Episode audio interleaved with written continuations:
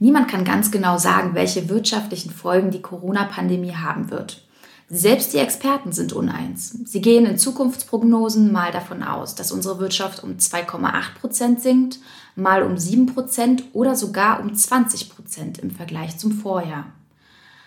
Auch wenn sich nur darüber spekulieren lässt, wie viel geringer das Wachstum wohl ausfallen wird, eines lässt sich nicht von der Hand weisen. Die Rezession wird kommen. Doch was genau verbirgt sich eigentlich dahinter? Und welche Auswirkungen hat sie auf mein Girokonto, meine Aktien oder meine Altersvorsorge? Und kann ich mich eigentlich noch irgendwie davor schützen? All das und mehr besprechen wir in unserer heutigen Folge.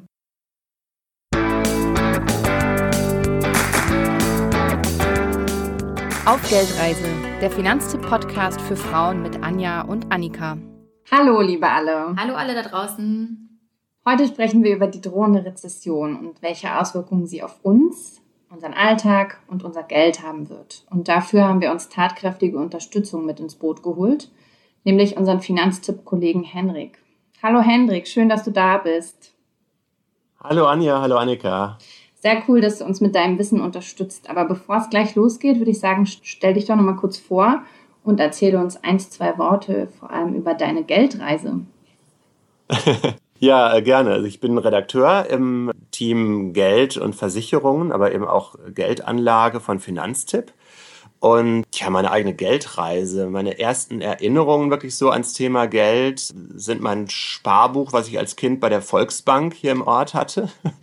ähm, da habe ich dann irgendwie ein bisschen Taschengeld drauf geschoben, was dann ähm, nach den normalen kleinen Käufen noch so übrig war. Und aber auch interessanterweise, es gab auch noch in der Grundschule so eine Aktion, wo man Sparbriefmarken gekriegt hat von der Sparkasse und dann solche Knackshefte dazu. Ich weiß nicht, ob es das bei euch auch, das ich auch. Äh, irgendwie gab. ja, ich fand das so, so verrückt. Also normale Briefmarken kannte ich ja irgendwie auf den Brief drauf, aber das dann irgendwie für ein paar Mark waren das. Also ich bin ein Kind der 80er, dass man das dann auf so eine Karte klebt und zur Sparkasse brachte, fand ich irgendwie kurios. Aber man sieht, da gab es schon Konkurrenz auch bei mir persönlich zwischen den Banken. Hier die Volksbank, da die Sparkasse. Eigentlich so wie heute bei Finanztipp, wo man dann gucken kann, wer ist eigentlich besser. Aber dazwischen habe ich dann äh, natürlich noch die Schule irgendwann fertig gemacht und Wirtschaft studiert. Also VWL habe ich in Münster studiert und habe danach als Wirtschaftsjournalist gearbeitet und ja, bin, wie gesagt, jetzt seit einem halben Jahr im Team von Finanztipp. Und Wirtschaft hat mir aber auch so privat immer mal wieder Freude gemacht. Also ich habe zum Beispiel unheimlich gerne am Computer irgendwelche Wirtschaftsspiele gespielt, wo man irgendwas aufbauen muss. Ähm, kennt ihr bestimmt auch, irgendwie so ein Land regiert und dann guckt, dass die alle genug zu tun haben. Meinst du Siedler? Uh, das hat mir auch Spaß gemacht. Was? Das hat dir Spaß gemacht? Bin ich die Einzige, die das doof fand? Also mir hat das auch Spaß gemacht. genau, also Siedler zum Beispiel. Also da gibt es ja einmal, klar, dieses Brettspiel, aber es gibt ja auch das Computerspiel, wo man dann ein Sägewerk und ein Förster hat und so und die dann alle diese Sachen hin und her transportieren. naja, aber Hendrik, wir haben jede Menge Fragen für dich noch heute mitgebracht, die nichts mit Computerspielen zu tun haben. Sondern tatsächlich wollen wir ja mit dir darüber sprechen, was gerade passiert, weil uns das verunsichert und wir uns auch fragen, wie unsere Zukunft aussehen wird Deswegen würde ich sagen, lass uns loslegen und zwar gleich mit der Frage an dich. Was bedeutet denn Corona für unsere Wirtschaft? Ja, also zunächst mal natürlich, dass wir in eine Krise reingeraten sind. Also neben der eigentlich medizinischen Viruskrise, sag ich mal, hat man ja direkt von Anfang an schon gesagt, es gibt auch eine Wirtschaftskrise, die sich direkt daraus ergibt. Und ich würde so sagen, ähm, Corona zeigt jetzt total, was eigentlich so alles in diesem Begriff Wirtschaft drinsteckt.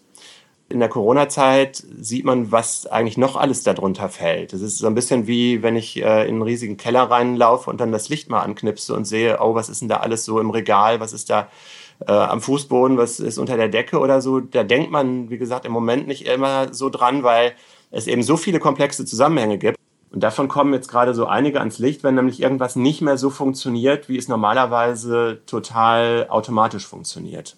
Mhm. Also du meinst so, es gibt Dinge, die sind auf den ersten Blick klar. Also wenn ein Friseur mit Kontaktverbot zusammengeworfen wird und er einfach keine Kunden mehr bekommt, ne, dann ist logisch, dass er Probleme bekommt. Und du meinst jetzt die vielen unsichtbaren Zusammenhänge, die plötzlich sichtbar werden? Genau, oder die, die nur die Leute kennen, die wirklich direkt in dem Umfeld dann auch arbeiten und leben. Also wenn du jetzt vom Friseur sprichst, der kriegt dann logischerweise kein Geld im Moment von seinen Kunden. Ähm, aber es gibt dann vielleicht, oder es gibt ganz sicher natürlich Firmen, die vor allem davon leben, dass sie Friseure beliefern und keinen sonst. Und äh, so eine Firma ist natürlich jetzt im Moment auch auf Pause. Ganz zu schweigen natürlich von sowas wie Schwarzarbeit oder Betteln oder Obdachlosigkeit und so. Auch da sind äh, ja einfach Geldströme gestoppt worden, wenn man das mal ganz nüchtern sagen will. Also wenn man nicht mehr U-Bahn fährt, dann kriegen die Leute eben auch kein Einkommen und dann ist, wenn man so will, auch eine Art Wirtschaftstransaktion im Moment gestoppt. Hm, das stimmt. Ich glaube, das betrifft auch das Pfandflaschensammeln, ne? ehrlich gesagt. Ja, auf jeden Fall. Also wenn man mal überlegt, so Leute, die jetzt draußen zusammen irgendwie chillen und dann ihre Flaschen stehen lassen, gibt es ja momentan auch nicht mehr. Nee, genau. Also es gerät vieles einfach total durcheinander. In unserer Vorbereitung hier für den Podcast hattest du mir von einem Spruch erzählt. Du hast gesagt, jeder Papagei kann ein Ökonom werden, wenn man ihm nur zwei Wörter beibringt. Angebot und Nachfrage. Und du meintest, das sagt uns was über die Corona-Zeit. Das möchte ich jetzt doch, dass du uns das nochmal erläuterst. Dass Angebot und Nachfrage als Begriffe zu zentral sind, ist, glaube ich, klar. Ob, wann das vom Papagei mal gesagt wurde, keine Ahnung. Aber Wir haben in dieser Corona-Krise sowohl ein Angebotsproblem wie auch ein Nachfrageproblem. Also ein Nachfrageproblem deswegen, weil eben ganz viele Leute zu Hause bleiben und deswegen Geld eben nicht in der Form ausgeben und jetzt auch nicht einfach so ins Blaue hinein jemand anders überweisen, wie sie es normalerweise tun würden. Und zu diesem Nachfrageproblem gibt es jetzt aber in manchen Branchen auch Angebotseinschränkungen. Also das heißt, es wird weniger angeboten im Bereich Restaurant, im Bereich Tourismus oder so, aber vielleicht auch bei äh, weniger bei Dienstleistungen, sondern auch bei manchen anfassbaren Produkten gibt es an, äh, gibt's Angebotsprobleme. Bei den Masken ist es ja irgendwie ganz bekannt, dass es da äh, Schwierigkeiten in den Lieferketten auch gibt, aber auch in der Landwirtschaft, wenn man dran denkt, dass jetzt äh, Zwischenzeitlich ist ein großes Problem schien, dass Erntehelfer fehlen, weil die aus anderen Ländern, aus Osteuropa kommen und nicht einreisen dürfen. Da gibt es ja jetzt ein paar Ausnahmegenehmigungen. Aber da war ja auch die Furcht, dass man viel weniger anbieten kann in der Landwirtschaft. Und ähm, ja, da sieht man halt, wenn beides zusammenkommt, dann hat man schon eine relativ ungewöhnliche Krise, weil es oft so ist, dass entweder das eine, also entweder gibt es ein Angebotsproblem oder es gibt ein Nachfrageproblem, aber nicht unbedingt beides zusammen. Und wenn du jetzt mal einen Vergleich siehst zu früheren Krisen, also da liest man ja oft so die Parallele zur Weltwirtschaftskrise vor 90 Jahren. Wie würdest du das dann bewerten? Also wenn man mal sich Krisen erstmal anschaut, die nicht so ganz lange zurückliegen, die große Finanzkrise rund um Lehman Brothers ähm, vor, ja, vor elf, zwölf Jahren begonnen, das war eher ein Nachfrageschock weil ähm, ja nach und nach verschiedene Banken entweder zusammengebrochen sind oder sich eigentlich alle Banken weniger vertraut haben und einfach weniger Geld verliehen haben. Das Angebot in der Finanzkrise war eigentlich ganz okay. Also da ähm, sind jetzt in der ersten Linie nicht irgendwelche Firmen hingegangen, haben nichts mehr produziert oder weniger. Ähm, dann gab es die Ölkrise in den 70er Jahren, ähm, wo eben Öl und dadurch auch bestimmte Sachen wie Transport und so sehr viel teurer geworden sind. Das war eher ein Angebotsschock und die Nachfrage war, war ihrerseits eigentlich ganz in Ordnung. Und heute trifft eben beides zusammen. Aber gleichzeitig ist heute die Wirtschaft sehr viel flexibler geworden, weil wir uns natürlich auch ähm, technologisch weiterentwickelt haben. Wenn wir gerade irgendwie die, den Vergleich zu vor 90 Jahren in der großen Depression hatten, ähm, da sah die Welt natürlich komplett anders aus als heute. Also es haben viel, viel mehr Menschen in der Landwirtschaft gearbeitet als heute. Heute sind es in den meisten Ländern so, ja, so um ein bis zwei Prozent. Heute beantworten die Staaten auch so eine Krise ganz anders, indem sie nämlich eher mehr Geld raushauen und mehr Unterstützung leisten, als zum Beispiel in der großen Depression vor 90 Jahren. Aber bevor wir jetzt zu den Hilfspaketen in Milliardenhöhe kommen, Nochmal einen Schritt zurück. Werden wir da mal ganz konkret und fangen mit der Frage an, was ist denn jetzt überhaupt eine Rezession? Man will ja eigentlich immer möglichst haben, dass die Wirtschaft wächst. Das hat jetzt nicht unbedingt was damit zu tun, also äh, hatte schon natürlich so mit der Frage, quetscht man den Planeten immer mehr aus und muss es immer größer und höher und schneller und so sein. Wir brauchen ein gewisses Wirtschaftswachstum, um auch uns einen gewissen Wohlstand zu erhalten. Und dann ist eine Rezession quasi das Gegenteil natürlich von Wirtschaftswachstum, sondern das ist so definiert, dass zwei Quartale hintereinander, also ein halbes Jahr lang, die Wirtschaftsleistung sinkt. Damit meinst du das BIP, oder? Wirtschaftsleistung wird in dem Fall dann immer als BIP ähm, ausgedrückt, Bruttoinlandsprodukt. Das sind im Grunde ist es so, so die Jahresbilanz eines Landes. Also alle Waren, alle Dienstleistungen irgendwie in Euro ausgedrückt, die in diesem Jahr in dem Land entstehen. Und wenn man dann halt hergeht vom Statistikamt und nachher sagt, oh, jetzt sind die, ist diese Leistung, die Deutschland beispielsweise gemeinsam erzeugt, ist jetzt ein halbes Jahr lang aber weniger geworden, dann redet man von einer Rezession. Und spätestens dann, also eigentlich schon ein bisschen vorher, gehen so bei vielen Leuten die Warnlampen an und dann guckt man, was kann man dafür tun, um diese Probleme wieder in den Griff zu kriegen, weil es eben oft auch damit einhergeht, dass Leute arbeitslos werden oder dass Leute weniger Geld verdienen, als sie es vorher getan haben. Und das will man eben verhindern. Die Prognosen sehen ja für die Corona-bedingte Krise nicht gut aus und schwanken zwischen einem Minus von 5, 9 oder sogar 20 Prozent, was unser Wirtschaftswachstum anbelangt. Man muss aber auch sagen, dass die Situation einmalig ist und uns einfach schlichtweg die Erfahrungswerte fehlen. Also wer weiß, was da wirklich kommt.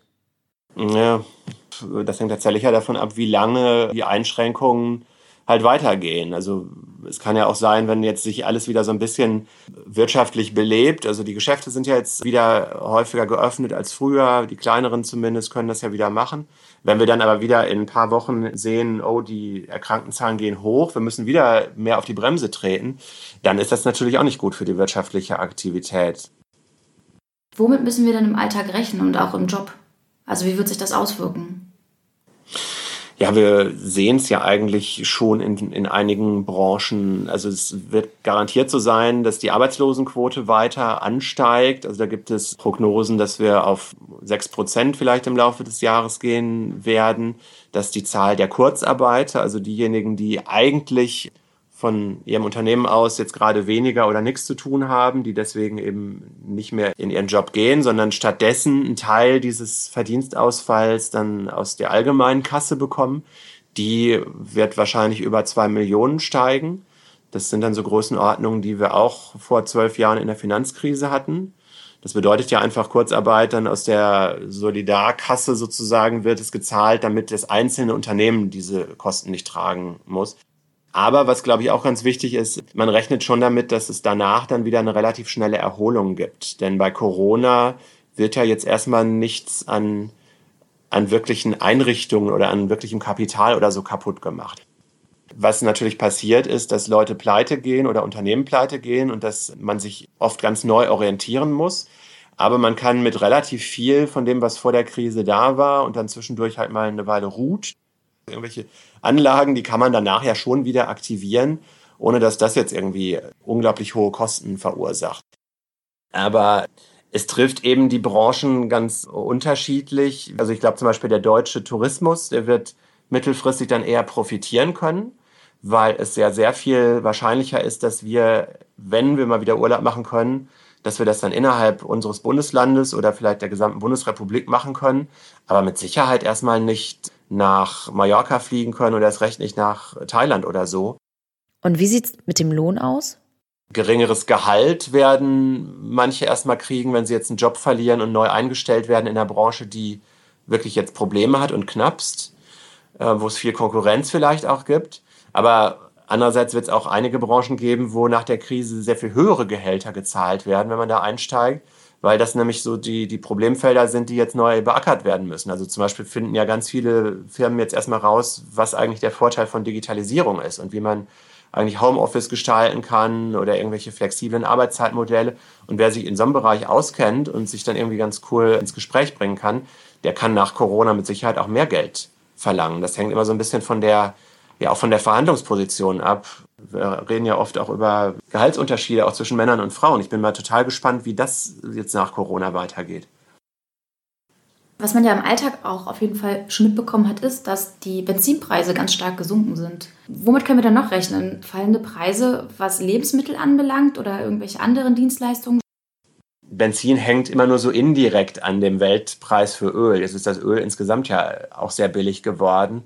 Und das wird mit Sicherheit auf äh, längere Sicht erstmal relativ günstig bleiben.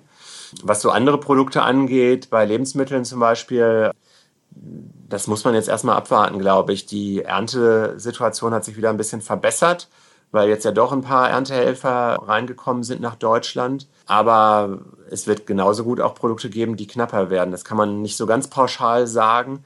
Diese Inflation, also die Teuerungsmessung, die findet ja jeden Monat statt. Und die haben sogar gedacht, dass ihre Testkäufer, das wird ja immer so gemacht, dass die ganz viele Testkäufer in die Läden schicken, dass die jetzt auch während Corona Probleme haben. Jetzt im April haben sie es noch ganz gut hingekriegt, aber da bin ich auch mal gespannt, was die dann nächsten Monat zu sagen haben. Jetzt ist ja noch ganz interessant zu wissen, was die Rezession nicht nur für das Geld bedeutet, was ich im Portemonnaie habe, sondern auch, was es fürs Geld bedeutet, das bei mir auf dem Girokonto liegt oder, oder was ich fest in Aktien angelegt habe. Also Girokonto, Tagesgeldkonto, Festgeldkonto, muss ich da jetzt irgendwie Angst haben, dass Banken pleite gehen und ich von heute auf morgen nicht mehr an mein Geld komme? Nee, da hätte ich ganz grundsätzlich keine Angst vor. Das ist ja eigentlich auch der Teil, der zur sicheren Geldanlage gehören soll, was auf dem Giro ist oder Tages- und Festgeld. Das ist in den EU-Ländern grundsätzlich bis zu 100.000 Euro pro Person garantiert durch diese Einlagensicherung. Und da hat man auch einen Rechtsanspruch drauf. Viele Banken, gerade Banken in Deutschland, haben sogar noch über diese 100.000 Euro Grenze ihre eigenen Sicherungstöpfe.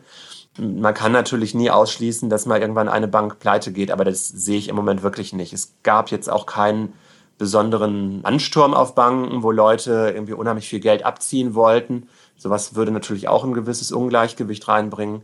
Aber der wäre ich total beruhigt. Der Normalbürger, die Normalbürgerin, die hat da kein Problem mit. Äh, Annika hatte ja schon mal in unserer Corona-Folge erzählt, dass sie beim Blick auf ihr Depot, ich glaube, das war so circa vor fünf Wochen, ganz schön stark sein musste, was so die Kurse anbelangt bei ihren Aktien. Ähm, haben sich die Kurse da jetzt schon wieder ein bisschen stabilisiert und, und kann ich mich jetzt auch darauf verlassen, dass die da einigermaßen stabil bleiben?